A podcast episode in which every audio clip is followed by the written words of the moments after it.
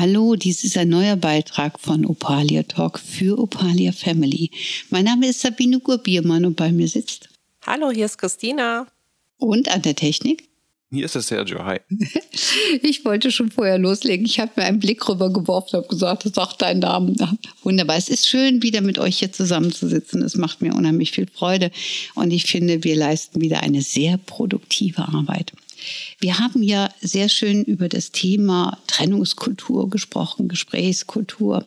Und wir haben auch über das Thema Scheidungskinder gesprochen. Und eben kurz in der Pause hat Christina zu mir gesagt, ja, aber nicht alle Paare sind tatsächlich verheiratet. Das stimmt. Wenn ich über Scheidungskinder rede oder wenn wir über Scheidungskinder reden, meinen wir sämtliche Kinder, die aus gemeinschaftlichen Beziehungen stammen. Und ich mag das nochmal ein i-Tüpfelchen oben draufsetzen. Wenn jetzt zum Beispiel ein äh, Kind aus einer einer Beziehung stammt, die sehr früh ähm, geendet hat, wo das Kind vielleicht noch unter, unter einem Jahr war, also den Vater gar nicht so richtig kennt, also irgendwo schemenhaft schon im System, aber nicht in der Realität. Und es kam ein Stiefvater dazu, der vielleicht dann das Familiensystem verlässt, wenn das Kind acht Jahre alt ist, als Beispiel, haben wir auch eine Scheidungssituation. Also es ist wirklich nicht nur immer auf den biologischen Vater bezogen. Ähm, auch dort mag ich einfach schon mal dazu sagen, bitte an alle Männer und natürlich alle Frauen, an Väter und Mütter und auch Stiefväter. Wenn man lange Zeit an der Seite eines Partners gestanden hat, ob verheiratet oder nicht verheiratet, und gemeinsame Kinder haben eine Rolle gespielt, dann hat man eine Position bekleidet. Und auch wenn man nur Stiefvater ist und auch nicht verheiratet war, dann Trotzdem, es ist wichtig, wenn man sich dann trennt, dass man dem Kind die Möglichkeit gibt, dass ein Kontakt bestehen bleiben darf. Auch das ist wichtig. Manche Kinder verbinden sich so stark mit dem neuen Partner der Mutter oder auch des Vaters, dass diese Person eine ganz wichtige Rolle spielt. Und wenn durch eine Trennung dieses nicht mehr möglich ist, also dieser Kontakt nicht mehr vorhanden ist. Und meistens gehen ja dann die Partner auch hin, sagen, nö, wir haben ja keinen Verwandtschaftsgrad, du kannst das Kind nicht sehen. Bitte denk drüber nach, mach das nicht. Lass die Kinder entscheiden. Und da sind wir auch auf einem ganz wichtigen Punkt. Wenn man sich nämlich wirklich trennen will, wenn man miteinander reden kann und eine Basis hat, dann kann man den Kindern das auch in Ruhe mitteilen. Was denkst du? Wie mit die wichtig, reagieren. Mhm. Ja, was ganz wichtig ist, wir haben uns getrennt, nicht die Kinder. Die Kinder sind halt als Statisten dabei. Und da sollte man den Kindern weiterhin die Möglichkeit geben, den Kontakt zu halten. Und ich habe ein perfektes Beispiel. Also mich zum Beispiel, ich habe mich damals von meinem Partner getrennt. Er war der Stiefvater für meine Kinder. Und wir haben uns, egal was in der Beziehung war oder was der Trennungsgrund auch war, wir haben uns beide hingesetzt und haben darüber gesprochen, was machen wir jetzt mit den Kindern. Möchte er die Kinder weiterhin sehen als Stiefpapa? Wir waren jetzt nicht verheiratet. Und ähm, ja, die Kinder hangen sehr an ihm und er hat auch gesagt, ich war jetzt jahrelang für sie der Papa, emotional, auch wenn es nicht der leibliche ist oder wie man sagt, so der Erzeuger, sagt er, er hat eine emotionale Bindung und er würde gerne weiterhin für sie da sein, wenn ich es erlaube. Und da habe ich gesagt, das ist gar keine Frage. Du warst für die Kinder da. Sie lieben dich genauso wie mich als Mama. Sag ich, du kriegst dieses Recht. Die Kinder durften selber entscheiden. Und wir sind jetzt sechs Jahre getrennt und seit sechs Jahren ist der Kontakt da und es klappt wunderbar. Und ich finde, das könnte jeder machen zugunsten der Kinder. Absolut. Finde ich, finde ich ganz toll, dass du, dass ihr das wirklich auch so lebt. Weil es ist tatsächlich so. Also wir haben das relativ häufig, dass ähm, ein, ein Stiefvater oder eine Stiefmutter einen so wichtigen Part erfüllen, ähm, auch in der Entwicklung der Kinder. Und ich finde es auch so schön, wenn man die Kinder wirklich selber entscheiden lässt. So und ähm, das ist natürlich eine Großzügigkeit in der Gesellschaft betrachtet, für mich ein Selbstverständnis. Also das, was ihr lebt, ist eigentlich das, was gelebt werden sollte, was aber nur funktionieren kann, wenn die Eltern auch wirklich erwachsen genug sind, äh, zu erkennen, die Partnerschaft ist getrennt, dahinter steht mir, und den Kindern auch dementsprechend die Mitteilung machen können. Weil Scheidungskinder bilden sich nicht durch Trennungssituationen. Scheidungskinder sind Kinder, die in den Kampfgeschehen der Eltern oder auch anderer partnerschaftlichen Situationen wirklich dazwischen hängen äh, und das Ganze erdulden müssen. Ja, wie du vorhin in einem anderen Podcast so schön gespielt hast, die verletzte Mutter, die auch dann die Kinder mit ins Boot nimmt und gegen den Vater spricht. Und das alles soll ja gar nicht sein. Also man sollte als erwachsene Person und auch Elternteil oder Stiefelternteil nicht gegen den anderen Partner in Gegenwart der Kinder reden. Vor allem die Kinder sind keine Waffen und man sollte sie nicht auch in irgendeiner Art und Weise als Waffe gegen den anderen Partner besuchen, also Ex-Partner benutzen. Absolut, absolut. Und das passiert ja nur, wenn wir ne, uns abgewertet fühlen, sauer sind, keine Gesprächskommunikation haben. Ne?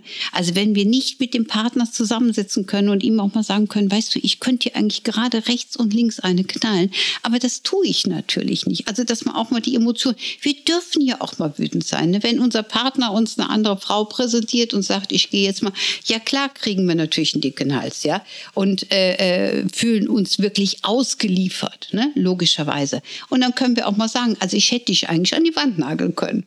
Aber das tun wir natürlich nicht. Ja, natürlich. Vor allem später nutzen wir Frauen ja auch das Recht zu sagen, okay, ich hole mir einen neuen Partner an die Seite.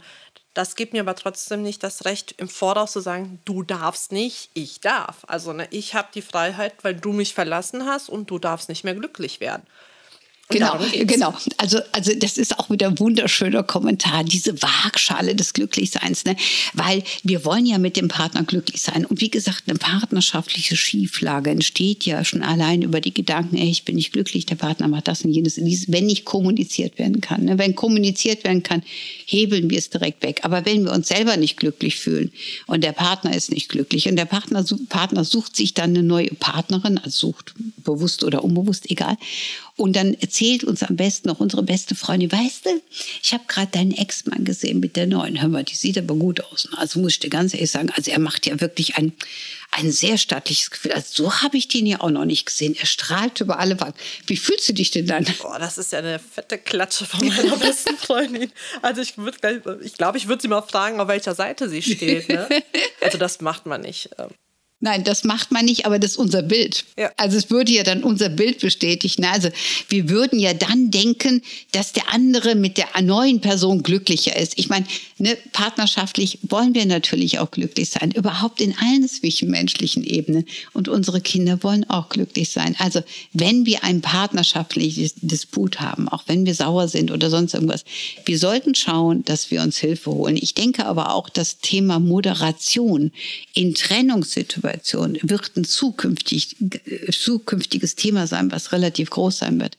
Die Gerichte und die Anwälte, die haben keinen Bock auf anderthalb Jahre Hickhack, ein Brief nach dem nächsten und hier was und da was, sondern denen ist auch daran gelegen, dass wirklich vermittelt wird zwischen den Partnern. Also die beste Ebene wäre wirklich über eine Moderation, vielleicht auch direkt rechtlich festgelegt, wer nimmt was, du nimmst den Schrank, ich nehme den, wie machen wir das mit den Kindern und, und, und, wie ist das mit den Besuchsrechten, wie ist das mit Unterhaltszahlung, das sind ja alles nochmal Themen, die wir auch in anderen mhm. Podcasts genauer absprechen. Mhm. Was gut halt an der Moderation ist, man sollte am besten jemanden Außenstehendes nehmen, der ja. nicht irgendwie Partei ergreifen kann, weil er kann von außen auch ohne diese emotionalen Gefühle und ähm, die, ohne die ganze Situation zu kennen, bestimmte Fragen reinwerfen, wo, wo die Paare dann gezwungen sind, darüber nachzudenken. So, hey, was war das für eine Frage? Warum stellt sie mir das? Um dann halt auch darüber nachzudenken, okay, ähm, wo stehe ich? Was sind meine Intentionen? Was sind meine Gefühle? Und wie kann ich das umwandeln, damit wir eine gesunde Basis kriegen? Genau, genau. Also es ist manchmal wirklich wichtig, was du gerade sagst, dass wir nochmal in die Verletzung reingehen und dem anderen das mitteilen können. Also dass zum Beispiel die Frau, Frau dann als Beispiel, wir haben ja eben dieses Statistenprinzip mhm. im letzten Podcast gewählt, ähm, dass du dann als Frau auch sagen kannst, mal, das hat mich so verletzt. Ich will, dass du mir zuhörst. Ich will, dass du einmal das mitbekommst, was das mit mir gemacht hat. So, und danach können wir uns liebend gerne unterhalten, wie wir weiter vorwärts gehen. Punkt. Aber dieses Mitteilen, das ist genau das Thema.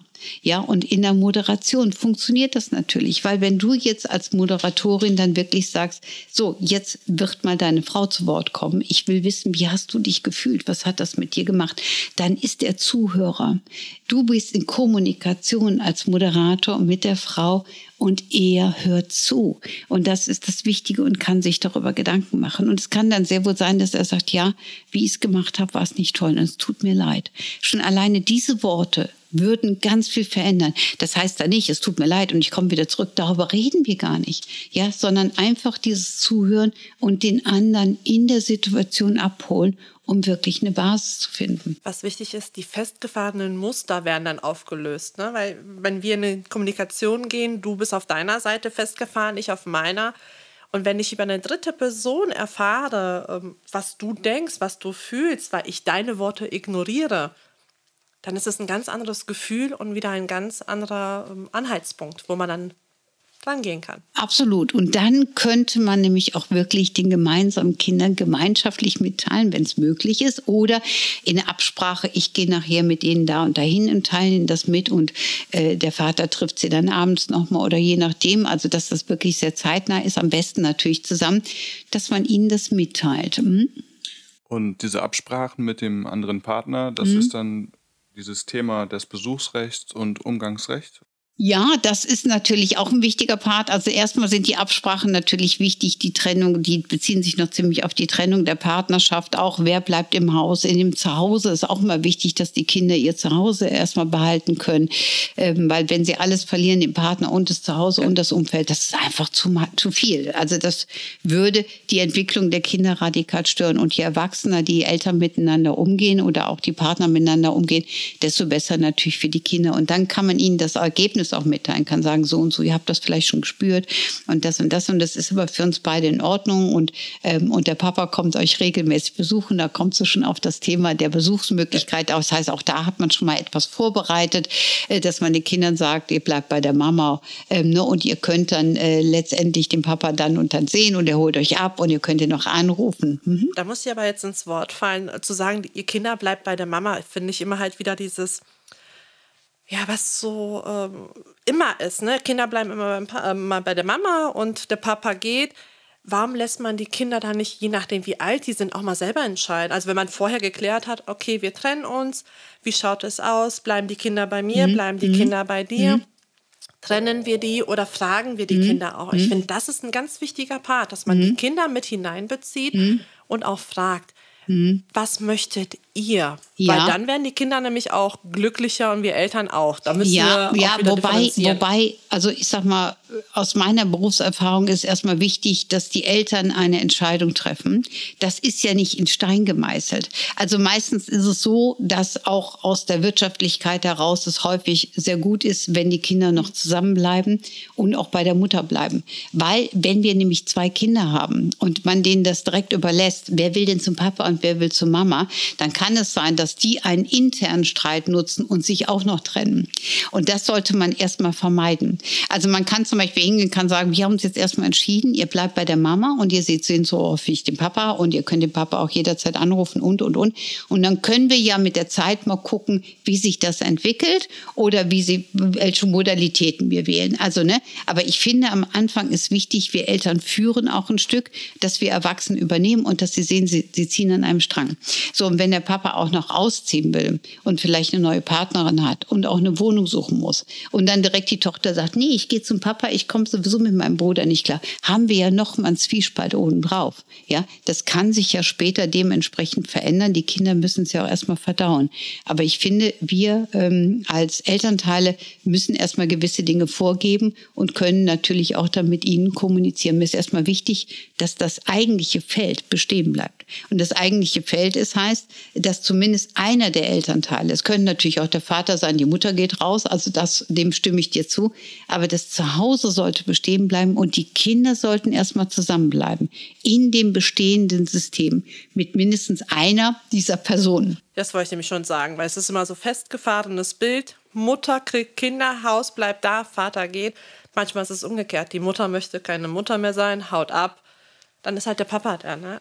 Da kenne ich auch ganz viele äh, absolut, tolle absolut. alleinerziehende ja. Väter, die ja. diesen Weg gegangen sind, gewählt haben und gesagt haben, okay, ich bin dann da, ich bin der ja. Vollzeitpapa und die Mama kriegt dann ja, das Besuchsrecht. Äh, das ist vollkommen richtig, aber meistens entwickelt sich sowas auch. Ne? Also das muss man wirklich ab, äh, absprechen. Also in den meisten Fällen ist es tatsächlich erstmal so, weil die Mutter auch die Kinder geboren hat, dass sie den nächsten Punkt hat und dass man ihr die Möglichkeit geben sollte.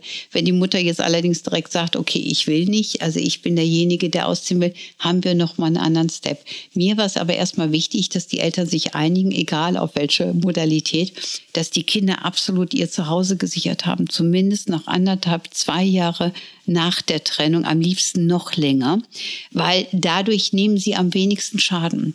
Und dass die Eltern in Kommunikation sind und dass sie mit beiden Eltern weiterhin Kontakt haben. Dann kommen wir nämlich auch später auf diese Patchwork-Ebene, äh, wo man dann wirklich sieht, aha, es gibt noch mehr Bezugspersonen, es gibt Bereicherung, aber den Kindern das Zuhause direkt wegzunehmen, mit allem drumherum, ist absolut schädlich und bringt in denen eine ganz große Unsicherheit. Nee, da stimme ich hier komplett zu, dass diese Basis für die Kinder, diese gesunde Basis vorhanden ist. Genau. Das genau. so sein. Und dann geht es auch darum, dass diese Absprachen auch Abholsituationen und, und, und, dass die eingehalten werden, verpflichten.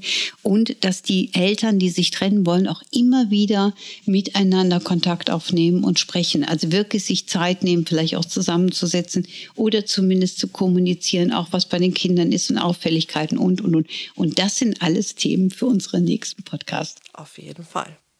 Ganz lieben Dank fürs Zuhören. Dies war ein Beitrag von Opalia Talk für Opalia Family. Vielen Dank. Tschüss. Tschüss. Tschüss.